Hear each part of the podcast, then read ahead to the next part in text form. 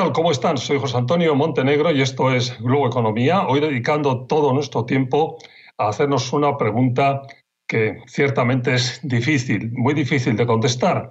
¿Cómo será la economía global en 2022? Si siempre este tipo de predicciones son problemáticas en medio de esta pandemia, pues todavía más, mucho más. Existe una acentuada volatilidad de casi todas las predicciones que podamos hacer que tiene que ver, por supuesto, con la evolución de las distintas variantes del COVID-19 eh, que se vayan sucediendo y, por supuesto, con la gravedad mayor o menor que puedan ir teniendo. Así ha sido en 2020, en 2021 y probablemente sigamos en una tónica muy parecida, al menos en el arranque de 2022. Hay factores que impulsan el crecimiento y otros que lo frenan. Ojalá que acumulemos noticias positivas. Dentro de ese contexto, es un hecho que los ciudadanos, los consumidores, siguen más volcados en los bienes de consumo que en los servicios, aunque no debe desecharse eh, que se produzca un giro, un cambio en ese signo. Lo hemos visto estos pasados meses, tirones fuertes hacia adelante en el sector ocio, por ejemplo, que luego se ha replegado cuando la variante Delta nos ha hecho dar un paso atrás en el proceso de apertura económica. Luego vamos a comentar todo esto. Otro factor que ha estado estos últimos tiempos aquí y que hay que ver cómo evoluciona es eh, los llamados cuellos de botella de producción, que son consecuencia de un traumático desajuste entre oferta y demanda.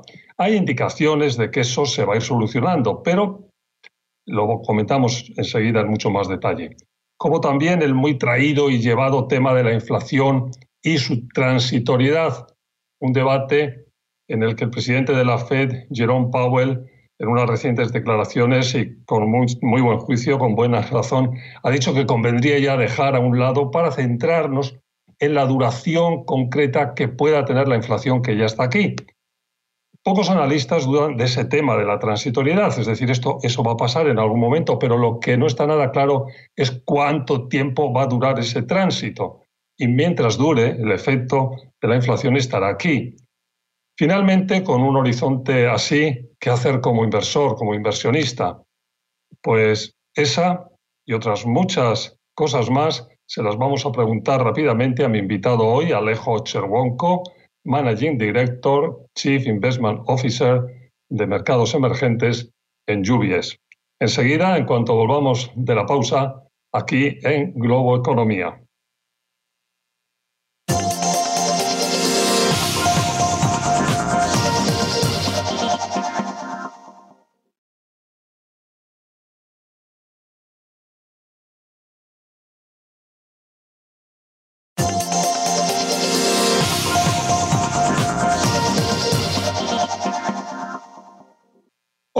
Como les decía hace un momento, mi invitado hoy es Alejo Cherwonko, Managing Director, Chief Investment Officer de Mercados Emergentes en UBS y un gran amigo de este programa desde hace mucho tiempo. Alejo, bienvenido a Globo Economía. José Antonio, qué gusto estar contigo nuevamente. Un fuerte abrazo desde Nueva York. igualmente, un, un fuerte abrazo. Y vamos a hablar de un tema, yo decía en mi introducción, verdaderamente nada fácil es, o especialmente difícil en esta ocasión, intentar contestar a la pregunta de cómo será la economía global en 2022. Bueno, eh, hay, factores claramente de, crecimiento y factores de, reto o, de, marcha atrás. Empecemos por los positivos. ¿Qué, qué, cuáles son los grandes factores de crecimiento en 2022? Sin duda, José Antonio, creo que hay, hay que reconocer que luego de dos años en el que el entorno macroeconómico estuvo fuertemente influenciado por las dinámicas de la pandemia. Vamos a entrar en un 2022 en el que muy probablemente el virus tenga un efecto mucho menos importante como determinante macroeconómico y vamos a de alguna manera descubrir cuál es el crecimiento económico de nuevo equilibrio, llamémosle, post pandemia. Eh, lo que estamos observando es eh, un consumidor global, particularmente un consumidor americano que está, eh, llamémosle, con buena salud financiero. Estamos viendo un sector corporativo que, si bien el entorno no es sencillo para navegar, lo está aprovechando, generando un fuerte crecimiento de utilidades. Entonces, en términos generales, José Antonio, creo que lo que vamos a, a encontrar el año que viene es una recuperación económica que va a continuar, que eh, no ha culminado con un poco menos de ayuda por parte del sector público, un poco menos de ayuda fiscal, un poco menos de ayuda monetaria. El sector privado, tanto eh, digamos, los consumidores como las corporaciones, van a, eh, independientemente de la ayuda que tengan, van a, de alguna manera, acarrear esta, recuperación. Y lo más probable en un escenario central es que veamos un fuerte crecimiento económico, sobre todo en la primera mitad del año, por encima del de tendencia, eh, y luego una normalización, una, eh, un, crecimiento un poco más moderado hacia la segunda mitad del año a medida que la reapertura económica se completa. ¿Dónde están los grandes retos que pueden detener ese eh, pronóstico de crecimiento? Mira, siempre hay riesgos, ¿no? Cada año, en diciembre, uno se puede sentar a hacer una lista de preocupaciones, de alguna manera que pueden descarrilar el, pronóstico. En, este diciembre, te diría, la lista eh, eh, tiene encima de, todo nuevas cepas de, la enfermedad. Por supuesto, eh, es una enfermedad impredecible que los expertos aún al día de la fecha, digamos, tienen dificultades de completamente entender, entonces uno no sabe exactamente qué va a pasar y puede ocurrir no es el escenario central, pero puede ocurrir que una cepa agresiva de alguna manera nos haga caminar varios pasos hacia atrás en términos de la recuperación económica. Te diría otro riesgo importante es la relación bilateral entre los Estados Unidos y China, que como sabes eh, no, no viene eh, de alguna manera, viene empeorando en los últimos años, se ha estabilizado en las últimas semanas, pero siempre genera, digamos, eh, la posibilidad de tensión, ¿no? Porque es multidimensional eh, hay muchas áreas de potencial conflicto. Entonces es algo que hay que observar, observar de, de cerca. Y te diría, desde el punto de vista, para nombrar, nombrar un riesgo más que hay que monitorear eh, eh, de cerca, es el tema de, digamos, los, ciberataques, de una nueva plataforma de conflicto global entre los grandes poderes. creo que podremos, existe la posibilidad siempre de que veamos un ciberataque bastante disruptivo, pero Nuevamente, José Antonio, estos son escenarios riesgo, el escenario central es relativamente constructivo eh, y eh, creo que vamos a, platicar sobre esto en, unos minutos. Cuando uno invierte es importante mantener los ojos ¿no? en el escenario central porque si no eh, es difícil poner dinero a trabajar. Y en el más constructivo posible. Bueno, pues en este punto tenemos que hacer una pausa, la vamos a hacer, pero cuando volvamos no nos hemos olvidado, aunque pueda parecerlo, de una de las palabras que más han estado hasta la fecha en el escenario, en el contexto, la inflación transitoria. De eso hablamos al volver de la pausa. Sean con nosotros Globo Economía.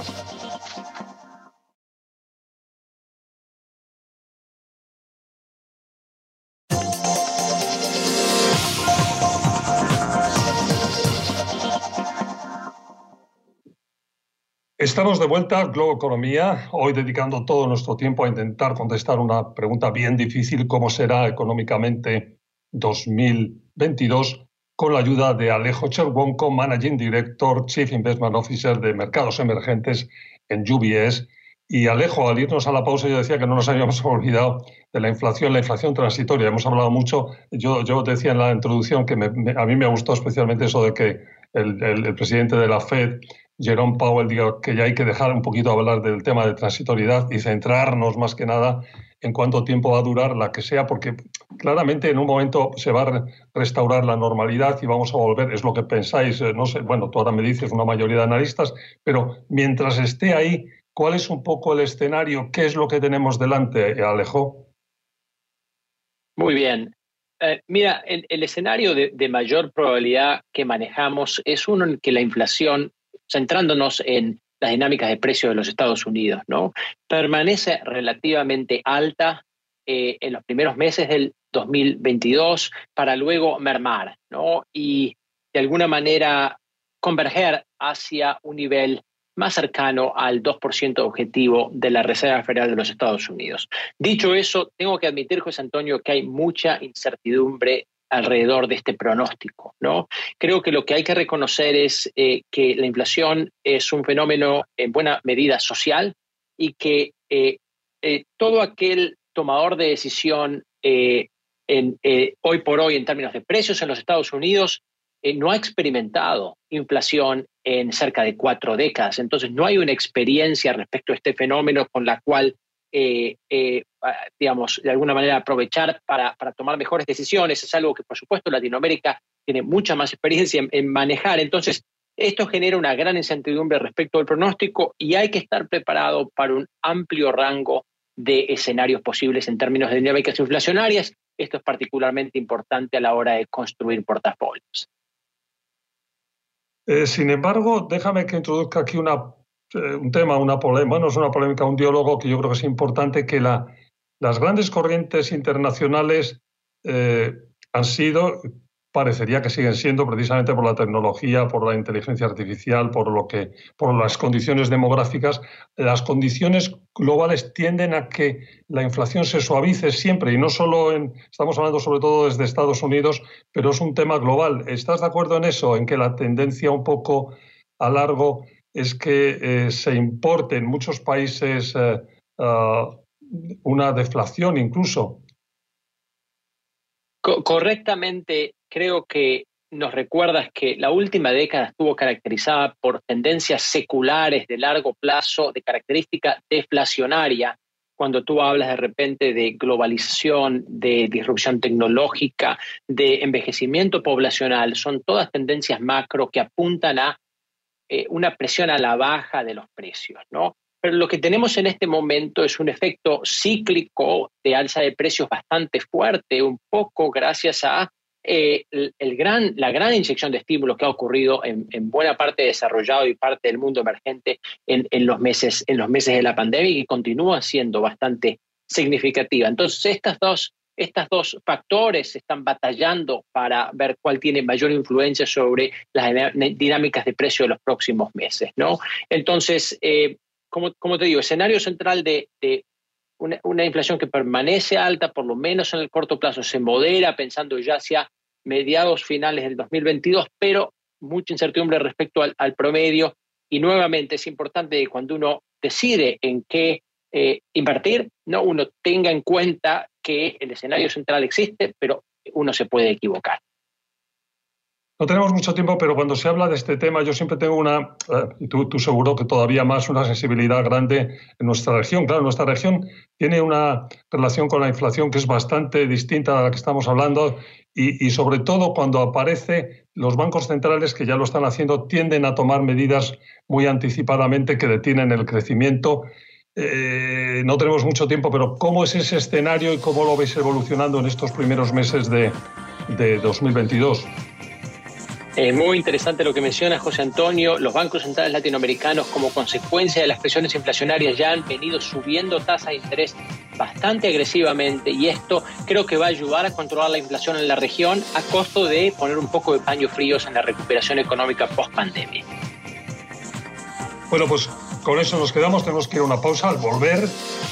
¿Cómo ideas para invertir en estos entornos tan cambiantes? Siguen con nosotros Globo Economía.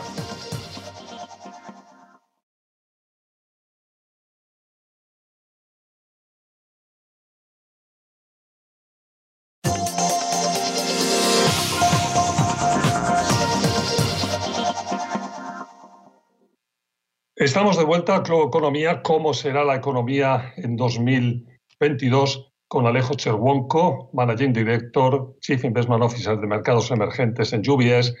Alejo, eh, los inversores, los inversionistas en este entorno tan cambiante, ¿por dónde, por dónde moverse? ¿Qué hacer? Exacto, gracias, eh, José Antonio. Empezando por la renta variable, ¿no? Eh, tenemos un view relativamente constructivo del outlook para los mercados accionarios globales. Eh, creo que si uno proyecta hacia finales del 2022, vamos a ver ¿no? Eh, una tendencia al alza, por supuesto, siempre con una volatilidad inherente eh, que debería ser esperada por, los inversores, correcciones de alguna manera llamémosle turbulencia, pero en términos generales la dirección creo que es, que es hacia arriba.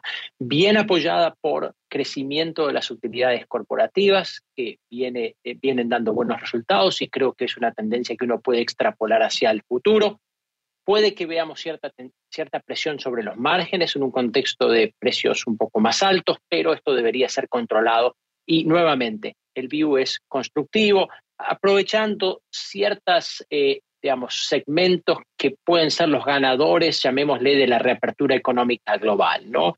Eh, un sector como el energético, un sector como el financiero dentro del mercado americano, dentro del mercado europeo, son ejemplos de eh, aquellos sectores que, que, preferimos. Ahora, el view es más cauto en lo que se refiere a renta fija. Yo creo que el entorno actual justifica eh, un alza en las tasas de interés a plazo, sobre todo en los Estados Unidos, si uno piensa el bono del Tesoro a 10 años de Estados Unidos, es más probable que de aquí a 6, 12 meses termine en un nivel bastante más alto que el actual, eh, comparece con que, con que caiga de los niveles actuales. Entonces, eh, en este entorno hay un viento en contra fuerte a la renta fija y hay que ser bastante más selectivo en lo que uno decide invertir eh, en el mundo de los bonos, ¿no? Entonces, eh, son dos de los mensajes que te dejo para el 2022, José Antonio, un view constructivo de renta variable y un view más cauto de, renta fija en términos generales. Eh, geográficamente, áreas más y menos interesantes. Excelente. enfocándonos nuevamente en la renta variable, en el mundo de, los mercados accionarios, es muy importante tener una exposición bien diversificada a, varias regiones, sobre todo cuando uno construye posiciones estratégicas de mediano, largo plazo para alcanzar objetivos ¿no? que tienen que ver con, con 3, 5, 7, 10 años de plazo. Y ahí, por supuesto, los Estados Unidos cumplen un rol fundamental, pero no hay que olvidarse de los mercados europeos e importantemente eh, el Asia-Pacífico, las acciones de Asia-Pacífico emergente, por supuesto, con China en su centro, pero todos los países influenciados por el gigante asiático, estamos hablando de Corea, estamos hablando de Taiwán, eh, Indonesia, Malasia, Filipinas, eh, eh, son, son, son exposiciones que creo que son bastante deseables. Bueno, pues nos vamos a tener que ir, pero antes de irnos una pregunta que te suelo hacer casi siempre cuando nos despedimos, consejos para que los inversionistas, los inversores no cometan demasiados o, al ser posible, ningún error en sus decisiones. Bueno, como, como es costumbre, José Antonio, creo que es importante hacer un buen match, eh, un buen vínculo entre, digamos, lo, en lo que uno invierte y el objetivo que uno tiene respecto a las inversiones. Y es útil, digamos, hacer una división de objetivos personales de inversión en términos de corto, mediano, largo plazo y utilizar opciones de inversión acorde para maximizar la probabilidad que uno tiene de, alcanzar esos, esos objetivos. Si uno tiene un plan bien diseñado, eh, lo más probable es que pueda minimizar el número de errores que uno comete, a los que todos estamos sujetos, nadie está exento, eh, y entonces tener un plan eh, y atenerse a ese plan siempre tiene un valor agregado muy alto. Alejo, pues se nos terminó el tiempo, pero un verdadero placer haber retomado el contacto con un amigo de este programa por tanto tiempo. Muchas gracias por haber estado en Globo Economía. El gusto fue mío, José Antonio, y a todo el equipo de Globo Economía. Un fuerte abrazo. Gracias. Fue Alejo Cherbonco, Managing Director, Chief Investment Officer de Mercados Emergentes en Lluvias. Y gracias, por supuesto, a ustedes por su atención. Ya saben que estamos todas las semanas con ustedes y se lo estoy repitiendo continuamente porque es relativamente nuevo, ya no tanto, en podcast para que nos escuchen en cualquier momento del día, de la noche, a su conveniencia. Hasta la próxima semana.